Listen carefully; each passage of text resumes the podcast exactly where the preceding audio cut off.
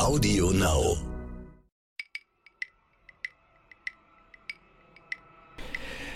Wir waren mal wieder unterwegs, endlich. Am Tegernsee, am schönen. Ja, also es war kein Urlaub. Nee, das ganz bestimmt nicht. Nee, wir waren, wir durften endlich mal wieder draußen was machen, sozusagen, beim Ludwig-Erhard-Gipfel. Der war am Tegernsee.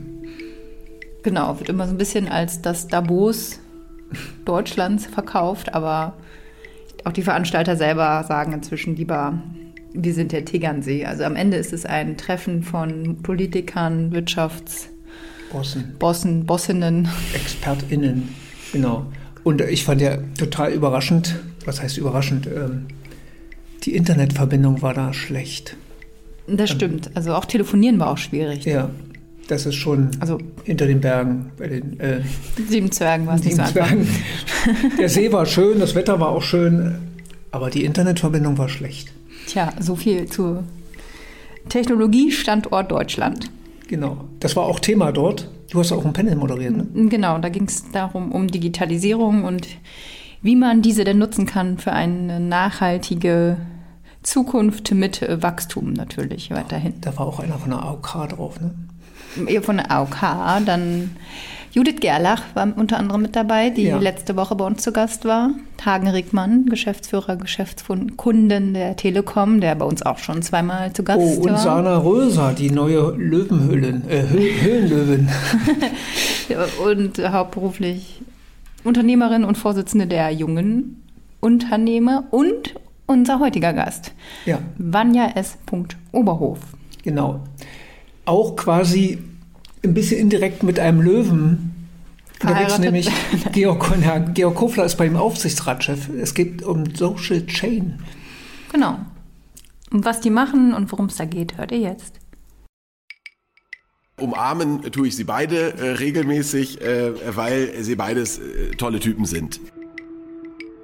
Die beiden vereint bringen relativ viel an den Tisch, weil Ralf natürlich seit Jahrzehnten als Mr. Handel ähm, Produkte wahnsinnig schnell und in einer Präzision verbessert, entwickelt, Supply Chain, wir hatten das Thema da gerade, brutal im Griff hat und sie dann über Handel, Teleshopping und ähnliche Kanäle vermarktet. Und Georg mit seiner ganzen Medienerfahrung als ProSieben-Gründer, Premiere, hat äh, Teleshopping nach Europa gebracht, ähm, ein wahnsinniges Feingefühl dafür hat, wie, wie neue Medien funktionieren und wie man Produkte auch in neuen Medien vermarktet.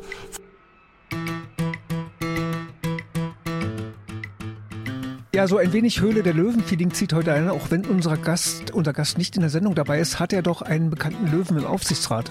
Ja, einige Hörer erinnern sich vielleicht oder auch Zuschauer von den Höhle der Löwen, die Social Chain. Da ist Aufsichtsratschef Georg Kofler. Und im letzten Jahr gab es dann ja mit der DS-Gruppe von Ralf Dümmel einen Zusammengang. Also unser Gast heute ist mittendrin im Löwengetümmel und sein Name ist Vanja Oberhof, Founder und CEO von The Social Chain. Hi Vanja. Hallo, hallo. Hallo? Ja, nochmal, wir stellen dich nochmal ganz kurz vor. Es gibt äh, schon eine Menge zu dir zu sagen. Studiert an der Hochschule für Wirtschaft und Recht in Berlin. Und dann äh, kann man auf LinkedIn noch eine Reihe von Gründungen sehen. Die zählen wir jetzt nicht alle auf. Das kann jeder nachlesen. Das ist ja schon eine Menge. Und eben auch bei Social Chain bist du Mitgründer. Ist das so dein Sport? Unternehmen gründen? Statt Ja. Angestellter sein? Also ich muss auch ehrlicherweise noch eine ähm, Sache zu meinem zu meiner Schande anerkennen, wobei es gar nicht so eine Schande unbedingt ist. Ich war zwar tatsächlich mal ein Semester eingeschrieben an der äh, Hochschule für Wirtschaft und Recht, aber es war auch tatsächlich nur ein Semester. Und danach äh, war es in der Tat so, dass es mich in die Praxis gezogen hat. Und ich ja in der Tat äh, das ein oder andere Unternehmen seitdem gegründet habe. Und jetzt äh, umzingelt von Löwen im Aufsichtsrat und wie du es gerade schon angesprochen hast mit Ralf Dümmel ja auch ein Vorstandskollege von mir jetzt als der äh, aktivste und beliebteste Löwe äh, an meiner Seite äh, bei der Social Chain. Also kein Nachteil bisher, nicht studiert zu haben oder so. Das hat bisher nicht gestört. Nee, bisher hat's nicht gestört. Ähm, Natürlich äh, sind Studentenjahre äh, bei dem einen oder anderen ein bisschen anders als äh, die Zeiten, wenn man mit 20 seine erste Firma gründet und die Anfangsjahre natürlich davon geprägt sind, im Unternehmen zu schlafen, mhm. eben keine Studentenpartys zu haben, sondern bis spät in der Nacht im Büro zu sitzen. Aber bis jetzt habe ich es nicht bereut und in der Tat ist es so, man lernt natürlich aus Fehlern und wenn man so früh anfängt, macht man eine ganze Reihe von Fehlern und deswegen bin ich jetzt an der Stelle, wo ich schon eine ganze Menge Fehler gemacht habe, aber daraus natürlich viel lernen konnte. Bei Social Chain denkt man vielleicht erst auch an Supply Chain. Der ne, Begriff liegt ja nahe. Ähm, ist das so die Assoziation, die du auch gehabt hast bei der Gründung und dann das Ganze ins Digitale, auf soziale Netzwerke etc. zu übertragen? Oder was ist mit Social Chain gemeint? Social Chain ist tatsächlich entstanden aus einer Agentur, die wir gekauft haben. Und das war eine der schnellst wachsenden und meist ausgezeichneten Social Media Agenturen. Und das, was sozusagen die ganz spannende Logik, im Deutschen würde man von der Kettenreaktion sprechen, ist, dass eben über Social Media auf einmal ganz anders Dinge sich multiplizieren lassen. Und wenn der eine anfängt, über ein Thema zu sprechen und eine entsprechende Followerschaft hat, dann kommt da eine Kettenreaktion, eben eine Social Reaction und das erzeugt dann eine Social Chain. Von daher ist der, ähm, ist der Begriff und der Name unserer Firma eher aus diesem neuen Phänomen, was alles wie schnell auf Social Media passiert, abgeleitet. Also äh, vielleicht kurz mal äh, für alle Zuhörer, die euch nicht kennen, ähm, was macht ihr? Macht ihr quasi Influencer-Marketing oder wie kann man das zusammenfassen? Oder wenn man Podcasts hört, dann hört man oft Koro zum Beispiel. Man hört oft Koro, genau. Man hört auch ähm, einen unserer Social Chain Mitgründer, äh, Steve Bartlett mit äh, Diary of a CEO, inzwischen Europas größter Business Podcast. Ähm, das, was die Social Chain macht, ist, wir vermarkten eigene Produkte über Social Media ja, und nutzen im Prinzip genau diese gerade beschriebene Kettenreaktion, um unsere eigenen Produkte, angefangen von Coro über Urbanara, was der eine oder andere kennt, Klasse Bio, inzwischen jetzt auch Landmann äh, und ähnliches, äh, über Social Media zu vermarkten. Inzwischen machen wir eben nicht mehr nur Social Media, sondern die Transaktion im letzten Jahr mit der DS-Gruppe hat uns auch einen relativ starken Fuß in der Tür im Handel eingebracht, weil das war ja schon immer eine der Stärken von Ralf Dümmel und der DS-Gruppe, neue Produkte eben im Handel und auch auf anderen ähm, Vertriebskanälen zu platzieren. Und dafür steht die Social Chain. Im letzten Jahr haben wir da 620 Millionen Umsatz gemacht. Und äh, da wir relativ jung sind, das Unternehmen ist eigentlich erst entstanden, als 2019 Georg Kofler und ich unsere jeweiligen Unternehmen zusammengelegt haben äh, ist es ein, ein wahnsinnig spannendes Feld, weil Social Commerce, und das ist das Spannende, in Europa und Amerika noch ein ganzes Stück zurückhinkt hinter dem, was da schon in Asien passiert. Also wenn man sich in Asien das anguckt, gibt es da inzwischen Milliarden Unternehmen, die rein über Social Media, die rein über Influencer Produkte kreieren und dann auch vermarkten. Und es ist das erste Mal, dass die Trends im Handel eben nicht mehr aus Amerika kommen, sondern aus, aus Asien. Und da versuchen wir vorne dabei zu sein. Wenn es kurz noch, wenn ich noch kurz einhaken, Ralf Stimme hat es ja angesprochen, ähm, würdest du, wenn du heute ein supergeiles Produkt hättest, überhaupt noch dran denken, im Einzelhandel einen Laden aufzumachen dafür? Oder kommt es da üblicherweise, es kommt drauf an, Antwort oder? Nee, ich würde sagen, so nicht, es kommt drauf an, sondern sowohl als auch. Das, was wir jetzt gemerkt haben, ist, dass die Vielfalt eigentlich das ist, also das wirkliche Multi-Channel, wie man so schön neudeutsch sagt, das ist, was wirklich äh, zieht. Und Coro ist ein äh, Paradebeispiel dafür. Wir haben Coro angefangen, rein über Social Media aufzubauen. Als wir eingestiegen sind, haben die eine Million Umsatz gemacht. Äh, dieses Jahr machen die über 100 Millionen Umsatz. Dieses ganze Wachstum kam durch Social Media. Und jetzt kommt aber der Handel auf uns zu und sagt, diese coole Marke Coro wollen wir auch bei uns im Regal haben. Und wir merken, dass unsere Kunden das freut und andersrum wir auf, im Online-Bereich eine höhere Conversion haben, weil die Leute schon mal die Marke gesehen haben, die vielleicht klassischerweise nicht über Social Media ihre Produkte kaufen. Mhm. Wenn, wenn, du sagst, die USA sind da ein bisschen vorne weg, da, ich denke da so auch an viele Promis, die, was weiß ich, Make-up oder was weiß ich, ne, äh, über ihren Namen und dann auch über Social Media groß machen, ist dann sowas wie Amazon schon fast veraltet oder äh, weil da ist mir jetzt noch nicht so viel Social Media aufgefallen. Das ist einfach ein, ein großes Schiff, was es gibt. Ja, nee, auch da würde ich sagen, sowohl als auch. Also das, was eigentlich die Marken der Zukunft, die äh, Produktangebote äh, der Zukunft ausmacht, aus unserem Dafürhalten sind die, die wirklich Multichannel angeboten werden. Und Amazon ist dann eben einer dieser Kanäle. Ja? Ähm, der Kunde soll sein Produkt da bekommen, wo er es am liebsten kauft. Und es gibt äh, Käufer. Und man muss sagen, der ganze Prozess, den Amazon anbietet, ist ja auch ein sehr einfacher, ein schneller und äh, komfortabler. Von daher gibt es viele Leute, die ihr Produkt auf Amazon kaufen und das gleiche Produkt kann ich aber im eigenen Shop anbieten und das ist normalerweise das, wo ich über Social Media die Leute hinlenke oder aber für denjenigen, der seinen Grill eben gerne nochmal anfassen will und aufgebaut sieht, der kauft den dann eben im Handel. Was wäre deine liebste ähm, Werbeplattform, Instagram oder TikTok?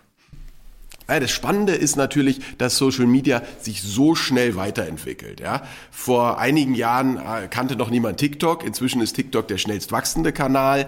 Ähm, Snapchat ist ein von außen vielleicht häufig unterschätztes Medium, wo deutlich mehr Leute Content kreieren, als man so erstmal erstmal denkt. Ähm, Natürlich ist, hat Instagram mit seiner Größe und auch mit der Einbindung in die äh, Facebook, äh, WhatsApp, Meta-World äh, eine besondere Bedeutung für uns. Aber wir sind da relativ agnostisch. Äh, wir haben Spaß auf Twitter, wir haben Spaß auf TikTok äh, und wir haben Spaß auf allem, was da so neu entsteht. Können das die großen alten Unternehmen in Deutschland auch oder ihr arbeitet ja eher mit ja, jüngeren Startups, hätte ich jetzt so auf den ersten Blick gedacht, äh, zusammen muss da in Deutschland noch was passieren? Das ist dieser Social Commerce Ebene und dass man auch näher dran an dem Kunden ist, Digitalisierung und dann wirklich sehr nah am Endkunden, sehr individualisiert. Die Ansprache ist ja ganz anders. Muss das die alte Industrie noch lernen oder sind die da schon ganz gut dabei bei uns in Deutschland jetzt? Nee, ich glaube, das ist natürlich was, äh, wo wir sehen, dass so ein großes äh, Lastschiff äh, ein bisschen länger dauert, um, um zu steuern. Ich glaube, inzwischen hat jeder verstanden, dass da die Zukunft drin liegt. Gerade die Pandemie hat ja zwei Dinge nochmal beschleunigt. Leute verbringen noch mehr Zeit auf Social Media und Leute kaufen noch mehr online ein. Das heißt, auch die großen stationären Händler, auch die großen Markenartikler merken, ich muss natürlich dahin, wo die Kunden sind. Und die Kunden sind nun mal immer mehr auf Social Media. Und das Zweite, was ein ganz spannendes Phänomen in diesem äh, Social Commerce Bereich ist, dass ich nochmal ganz anders interaktiver Produkte entwickle. Ja, bei uns bei Landmann sagen uns eben die Kunden, jeder hat das Problem, wenn er grillt, dass er nicht weiß, wo seine Zewa-Rolle hin soll. So, das heißt, die wünschen sich quasi Produktaccessoires, die wir dann mit denen entwickeln. Und das ist eben was anderes als vor 30 Jahren, als irgendwo äh, eine Produktentwicklungseinheit in einem geschlossenen Raum mit einem Flipchart gesagt hat, okay, wir bauen jetzt äh, nach Mangerie das nächste äh, Produkt und bauen da eine Produktwelt drum. Was auch eine tolle kreative Leistung war, aber die Entwicklung von neuen Produkten im Social Commerce sind natürlich sehr, sehr auf Benutzer abgestimmt, weil es mit den Benutzern zusammen stattfindet. Im Einzelnen gibt es ja das Problem der, der Flächen. Also komme ich ins Regal oder nicht. Ähm, wenn ich jetzt Facebook betrachte, ab und zu mal, dann wird man da häufiger schon mit diversen Produkten konfrontiert und äh, wenn man sie sich dann genau anguckt, ist auch viel Schrott dabei. Also ist das nicht auch schon so, dass man dort ziemlich eng dabei ist und schon gucken muss, dass man unter all den vielen Werbesachen noch auffällt? Na, das ist in jedem Fall. Ähm, dadurch, dass eben die Fläche nicht mehr begrenzt ist, sondern es unbegrenzte Produkte gibt, fehlt natürlich auch so ein bisschen der Einkäufer, den es im stationären Handel gibt, der quasi eine Vorauswahl trifft. Das ist aber jetzt der ganz spannende Punkt, dass genau da die Influencer, und zwar die großen, aber vor allem auch die Micro-Influencer zum Tragen kommen. Das, was eben eines der spannenden Themen bei Social Media und Social Commerce ist, ist, dass ich Leuten folge, die für irgendetwas stehen. Und wenn jemand als Micro-Influencer mit 50.000 Followern auf Instagram die ganze Zeit über Grill, Barbecue, die geheimen Rezepte für die spicy äh, Barbecue-Soße postet und das glaubwürdig macht, dann steht er natürlich auch für eine hohe Glaubwürdigkeit, dass die Produkte, die er empfiehlt, was können. So und das ist eine ganz neue Dynamik. Das ist wie so ein bisschen äh, Freundesempfehlungen, aber ich muss den Freund gar nicht direkt kennen. Ich muss ihm nur folgen und muss wissen, der hat eine Glaubwürdigkeit für ein bestimmtes Produkt. Und das ist ein ganz interessantes Phänomen, was inzwischen Common Sense ist, aber was eben vor fünf, sechs Jahren man noch nicht so wusste. Du hast vorhin angesprochen, in Amerika gibt es die großen Kylie Jenner, die ihre äh, Beauty-Marke dann für eine Milliarde an Coty verkauft hat. In der Realität ist es inzwischen so, dass gerade diese kleineren, die sogenannten Micro-Influencer, 5 bis 50.000 Follower, eine besonders hohe Glaubwürdigkeit haben und deswegen auch besonders gut verkaufen. Weil wenn ein Cristiano Ronaldo sagt, der tollste Grill der Welt ist der Landmann-Grill, dann ist die äh, Vermutung naheliegend, dass der dafür Geld bekommt und dass der nicht täglich äh, diesen Grill ausprobiert und nicht gesagt hat, der ist wirklich besser als der Weber und Napoleon. Wenn ich aber eben so einen Micro-Influencer finde, der nur über Grillen postet und der dann sagt, ich habe alles ausprobiert und das Beste ist echt das leckerste Fleisch, entsteht auf meinem Landmann-Grill, dann hat der eine ganz andere Glaubwürdigkeit und auch eine ganz andere Verkaufspower. Das heißt, es braucht aber diese Botschafter sozusagen. Äh, ich bin auch ehrlicherweise mal so blöd gewesen, bin auf irgendeine Instagram-Werbung reingefallen, weil mir irgendwelche Kleider gefallen haben. Dann war das so billig Scheiß aus China, ja, was schon beim Auspacken gestunken hat und äh, wo ich dann aber auch keine Lust hatte, das war jetzt nicht so ein Hyperbetrag, das wieder zurückzuschicken, weil das halt wohl auch sehr aufwendig ist und im Zweifel zahlt man dann auch Gebühren und dann war es halt ein Putzlappen oder so, ja. Ähm, also das heißt, woran erkenne ich dann als, äh, als User, was ist jetzt hier wirklich ein glaubwürdiges Angebot, dass die Firma ist okay, wo ich da unterwegs bin? Gibt es da irgendwie Kriterien oder ist das Gefühlssache? Sollte man googeln oder ist das einfach wirklich wirklich Impulskäufe? Na, es gibt ja schon inzwischen auch eine ganz andere Transparenz der Produkte und da ist zum Beispiel auch Amazon ein tolles Beispiel, weil ich kann mir da die Reviews durchlesen und die geben mir eigentlich relativ schnell äh, eine Klarheit. Niemand hat 5000 5-Sterne-Reviews, wenn das Produkt äh, nichts taugt oder genau in die Kategorie fällt, die du gerade geschildert hast. Äh, das Gleiche ist eben auch, wenn ich Leuten folge, ihnen vertraue, dann hat das häufig diesen Qualitätsstempel, weil sonst würde ich denen den Vogel zeigen, sie entfolgen und nie wieder was kaufen, was sie vorschlagen, wenn sie genau eine solche Empfehlung abgeben würden. Das heißt, eigentlich gibt es im, äh, im E-Commerce und insbesondere im Social Commerce schon die Chance, dass ich quasi diesen Empfehlungen folge und dass ich Empfehlungen und Qualitätseinordnungen bekomme. Es gibt natürlich viele, die einfach über Facebook, aber natürlich auch über Google oder über andere Kanäle Produkte reindrücken und wo genau das passiert, wo eine tolle äh, fancy Werbung äh, ist und das Produkt ist dann ähm, ein, ein Produkt, was es überhaupt nicht wert ist. Hm, technologisch, wie geht es da jetzt weiter? Was kommt da auf uns zu? WhatsApp ist bei uns noch nicht so richtig, glaube ich, als Werbeplattform. Aber kommt das irgendwann oder was steht da in den Startlöchern aus Asien? Guckt man ja gerne hin. Genau, Asien ist da genau das, äh, wo man eigentlich so ein bisschen abgucken kann, was uns da erwartet.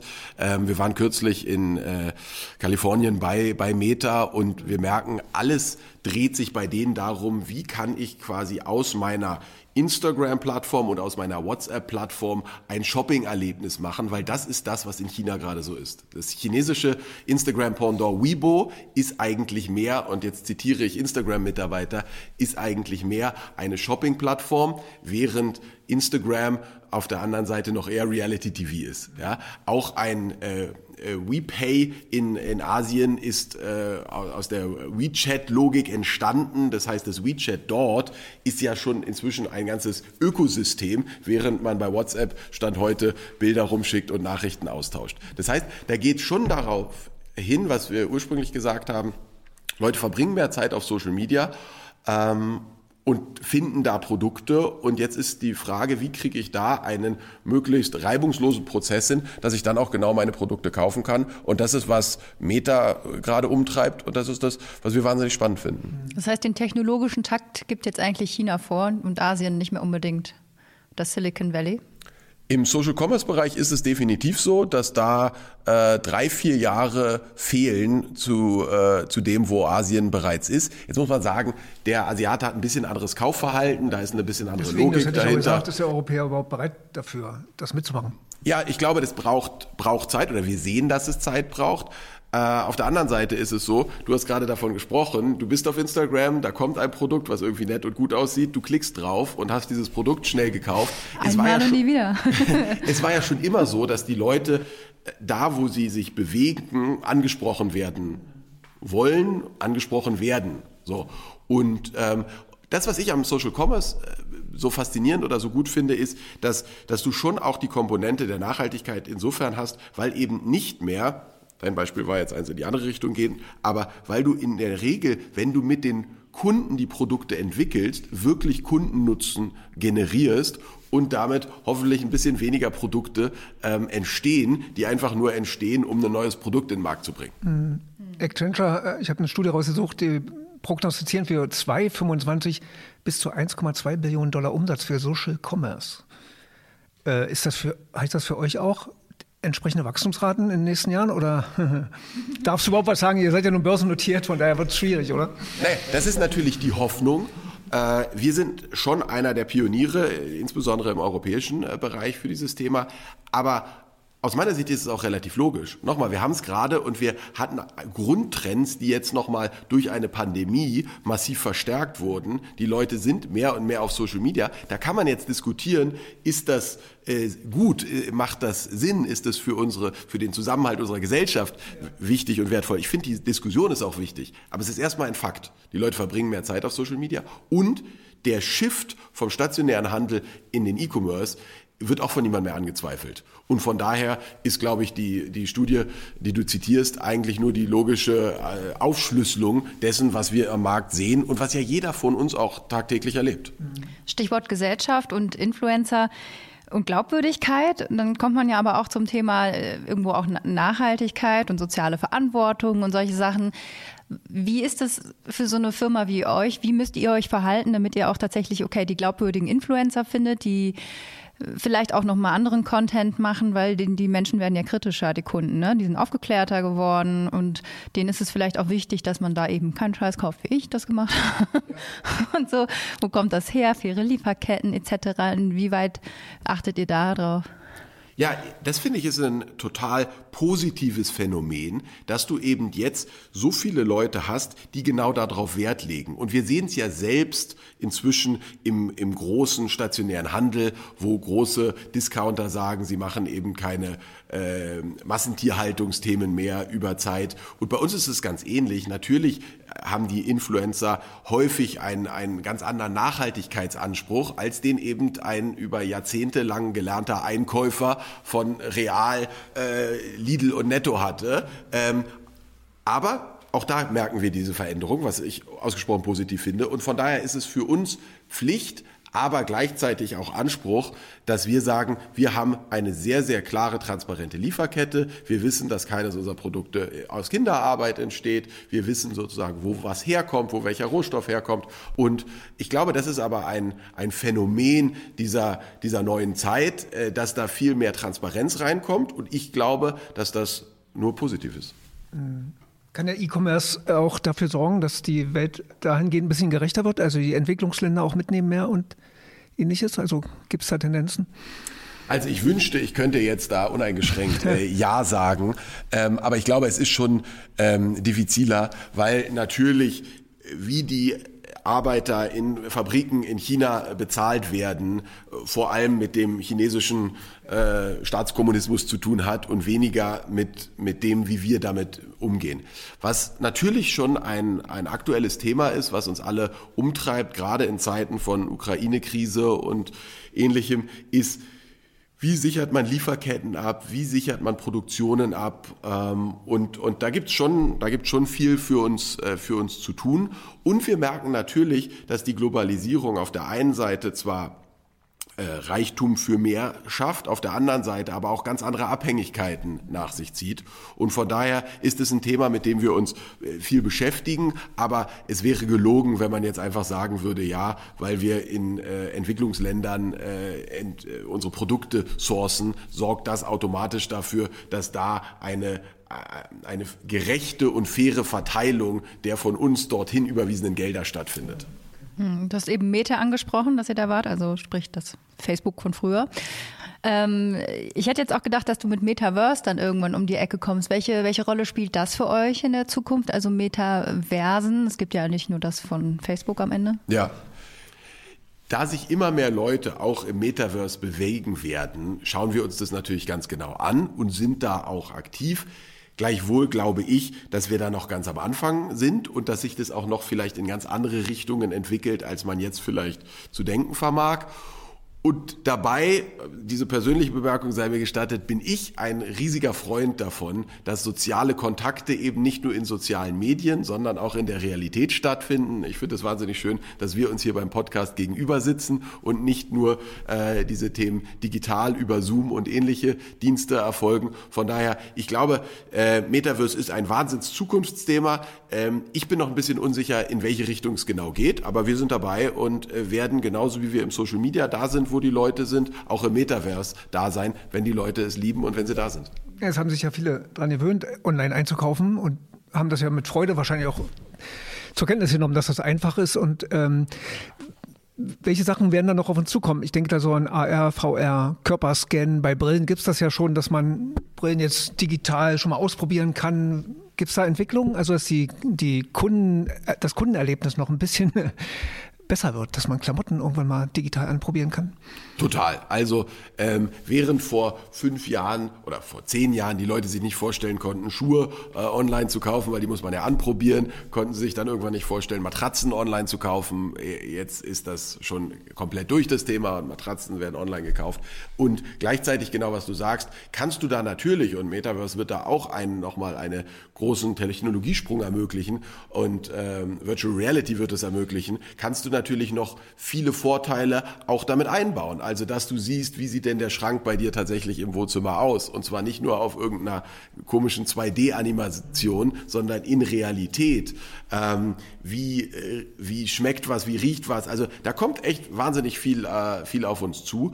Ähm, und da gibt's wahnsinnig viele Vorteile. Und deswegen, glaube ich, ist die Diskussion, äh, wo kann man dem Einhalt gebieten oder äh, schadet das der Gesellschaft, ist Quatsch, weil wenn eine technische Entwicklung Fortschritt bringt und Vorteile bringt, dann wird sie sowieso kommen und ist äh, schwer aufzuhalten. Und von daher muss man eben gucken, wie kann man die umarmen und wie kann man damit ähm, Lösungen finden, die die Themen komfortabler machen.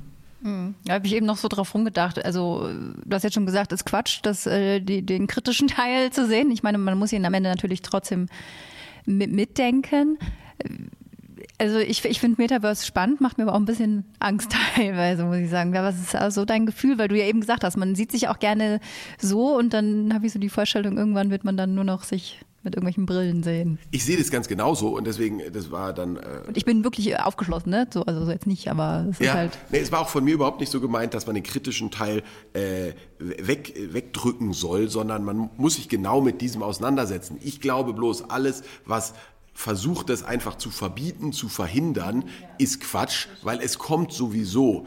Gleichwohl bin ich total bei dir bedeutet das einen radikalen Wandel für soziale Systeme, für soziale äh, Begegnungen, wenn auf einmal alles im Metaverse stattfinden würde. Das ist jetzt nicht von heute auf morgen so, deswegen können wir uns darauf vorbereiten. Aber deswegen müssen wir uns genau damit total auseinandersetzen. Und auch wenn ich logischerweise mit der Social Chain maßgeblich pushe, Produkte über den ähm, über Social Media und E-Commerce zu verkaufen, muss man sich auch damit auseinandersetzen, was passiert mit Stadtzentren, äh, wenn der Handel da nicht mehr ist. Wir glauben, dass es noch lange den Handel gibt und der auch eine Daseinsberechtigung noch lange haben wird. Aber diese ganzen ähm, Veränderungen sorgen natürlich immer auch für Side-Effects, mit denen man sich kritisch auseinandersetzen muss. Und was das für die Gesellschaft heißt und was das für einzelne äh, Schicksale heißt, ist was, was man da nie negieren darf. Das, was ich nur fundamental glaube, ist, dass, dass wenn solche Trends angenommen werden, wenn sie Vorteile bringen, dann muss man sie umarmen. Man muss gleichzeitig ganz genau hingucken,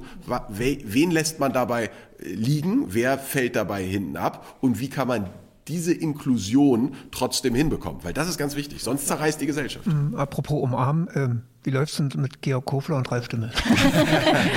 Deshalb war, äh, für mich war es schon überraschend, ehrlich gesagt. Ja. Ich fand die beiden immer sehr gegensätzlich so. Ja. Einer, kann natürlich völlig anders sein, aber kannst jetzt mal richtig einen raushauen. Ja. Also erstmal äh, umarmen tue ich sie beide äh, regelmäßig, äh, weil sie beides äh, tolle Typen sind. Ähm, kann sehr gut nachvollziehen, wie es dem ein oder anderen Gründer ging, die gesagt haben, die beiden vereint bringen relativ viel an den Tisch. Weil Ralf natürlich seit Jahrzehnten als Mr. Handel ähm, Produkte wahnsinnig schnell und in einer Präzision verbessert, entwickelt, Supply Chain, wir hatten das Thema da gerade, brutal im Griff hat und sie dann über Handel, Teleshopping und ähnliche Kanäle vermarktet. Und Georg mit seiner ganzen Medienerfahrung als ProSieben-Gründer, Premiere, hat äh, Teleshopping nach Europa gebracht, ähm, ein wahnsinniges Feingefühl dafür hat, wie, wie neue Medien funktionieren und wie man Produkte auch in neuen Medien vermarktet. Von daher ist das, glaube ich, eine Kombination, die eigentlich in sich ganz schön, ganz schön logisch war. So unterschiedlich äh, die beiden als, als Typen auch sind, das sind sie auch im alltäglichen Doing. Ähm, aber die beiden harmonieren extrem gut, was natürlich wahnsinnig äh, hilfreich ist. ähm, und, und es macht wahnsinnig Spaß. In der, in der Unterschiedlichkeit, der Ralf ist ja im, im Tagesgeschäft als, als äh, Chief Product Officer und Vorstand bei uns, mein direkter äh, Kollege und Partner und Georg ist als Aufsichtsratsvorsitzender Vorsitzender eher so der Sparringspartner und ähm, der, der eben nicht operativ eingebunden ist, aber in die großen strategischen Weichenstellungen eingebunden ist und da natürlich mit seiner Erfahrung ähm, viel Wert beitragen kann. Hm. Ich würde einmal gerne noch kurz auf, auf Coro als Beispiel kommen. Du hast eben gesagt, von einer Million auf 100 Millionen innerhalb von einem Jahr. Ne? Das ist ja schon, war, war ein Jahr, ne? Nee, da, da, müssen wir so ehrlich sein, wir haben fünf Jahre gebraucht. Fünf Jahre, aber auch Jahr, trotzdem. Genau. Das ist auch ja, sehr schnell. Ja. Ähm, wie nimmt man dann so, so Gründer mit, also oder auch so Unternehmer, weil das ist ja, ich meine, da steht ja auf einmal eine ganz andere Logistik dahinter, das ist ja ist ja so eine Explosion in vielen Ebenen, ne? Und dann kommt auf einmal, ja gut, Anker kommt auf einmal Nestlé und kauft. Also wie geht man, wie geht ihr damit um und wie helft ihr denen und äh, was ist dann das Ziel? Ja, Coro ist da ein super Beispiel, weil wir verstehen uns selbst als Haus der Unternehmer. Und Coro hat zwei tolle Unternehmer, als die zu uns kamen und als wir eingestiegen sind, waren das nur diese beiden Unternehmer und eine studentische Hilfskraft. Inzwischen sind es über 220 Mitarbeiter, die dafür sorgen, dass eben 100 Millionen Euro oder mehr als 100 Millionen Euro im Jahr umgesetzt werden. Und es ist natürlich eine wahnsinnige Lernerfahrung, die aber ja ganz ähnlich derer ist, die ein Georg gemacht hat, als er mal Pro7 gegründet hat, die ich gemacht habe, als ich die Social Chain äh, gegründet habe und die der ganz normale Weg eines Unternehmens ist. Und unser, unser Wunsch ist, dass wir eben diese Unternehmer befähigen, ihren eigenen Weg zu gehen, ihnen ein bisschen helfen, ihnen mit Kapital zur Seite stehen, genau wie du es gesagt hast, in der Logistik ähm, zur Seite stehen, wie man eine Logistik skaliert, äh, ein, ein Verständnis dafür zu geben, was es bedarf, ein Unternehmen eben dann auf einer solchen Größenordnung noch, noch zu führen. Aber es geht eben auch genau nur dann, wenn du Unternehmerpersönlichkeiten hast, die diesen Drive mitbringen und äh, deswegen äh, auf diesem Wege nochmal meine Gratulation dass wir da so zwei tolle Unternehmerpersönlichkeiten gefunden haben, äh, die das eben dann auch stemmen können. Mhm. Vielleicht zum Schluss noch, ähm, Haus der Unternehmer hast du angesprochen. Ihr habt ja auch Angestellte. Äh, und habt ihr auch den Anspruch, dass die unternehmerisch denken. Wie kriegt ihr das hin? Also müssen ja auch mal ein Risiko denken. Ne? Und ein Angestellter ist ja nun nicht risikoaffin oft. Ähm, wie kriegt ihr das hin, dass die so denken? Also ein großer Vorteil, den der Aktienmarkt bietet, ist, dass jeder Mitarbeiter quasi auch Kleinstteilunternehmer, Teilhaber der Firma sein kann. Und das ist natürlich schon nochmal eine schöne Dynamik, weil die Leute eben wirklich Teilhaber äh, einer Firma werden, was ja in Deutschland nicht so ganz einfach ist. Eine GmbH, da musst du zum Notar rennen und es ist relativ schwierig, äh, viele Leute an der GmbH zu beteiligen. Das ist bei einer AG anders und ist auch einer der Gründe, warum wir relativ früh diese AG als Form gewählt haben, um die Leute partizipieren zu lassen. Auf der anderen Seite gehört zum Unternehmertum natürlich auch eine gewisse Risikobereitschaft, ein Mut. Und das ist, glaube ich, die Führungsaufgabe, wenn du selber postulierst, dass du ein Haus der Unternehmer sein willst, dann musst du eben auch Fehler zulassen. Weil nur wenn du auch den Mut hast, ein, ein Risiko einzugehen, dann kommst du weiter und dann kann das eben auch mal zu Fehlern führen. Und das ist, glaube ich, das, was, was uns eint, dass wir sagen, hey, Natürlich war auch bei Coro äh, nicht alles richtig und die lagen äh, das ein oder andere Mal falsch. So wie ich es eingangs gesagt habe, dass ich schon ganz viele Fehler in meiner unternehmerischen Laufbahn gemacht habe. Aber auf der einen Seite versuchen, daraus zu lernen und auf der anderen Seite eben auch diese Fehler beziehungsweise dann die Learnings aus den Fehlern weiterzugeben, dass eben innerhalb einer Unternehmung wie der Social Chain nicht der gleiche Fehler zweimal gemacht wird. Das ist, glaube ich, so ein bisschen die, ähm, das Rezept dafür, dass man da eine unternehmerische Dynamik über alle Hierarchiestufen hinweg hinbekommt. Mhm. Unsere Abschlussfrage ist immer eine Schulnotenfrage, also sehr gut bis ungenügend. Äh, in, in, dem Fall, wie gut ist der deutsche Einzelhandel im Social Commerce? Ja, oder eigentlich die deutschen Unternehmen. Ne? Der Einzelhandel ja. Macht zwar auch Social ja, Commerce, ja. ja. Also Deutschland, deutsche Unternehmen, deutsche ja, Wirtschaft im Social Commerce, wenn man euch jetzt mal rausnimmt.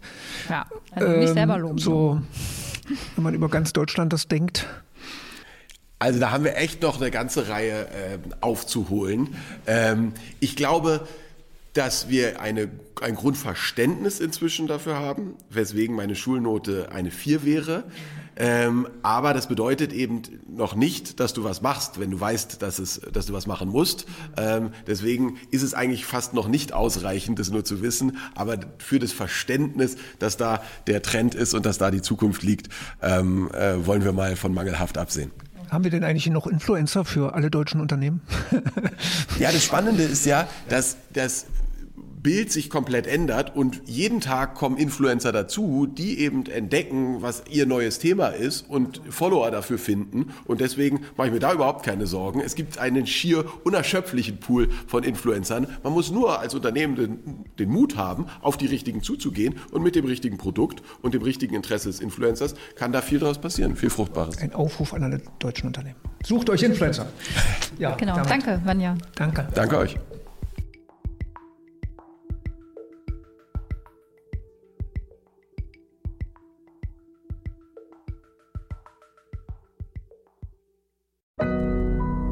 Audio Now.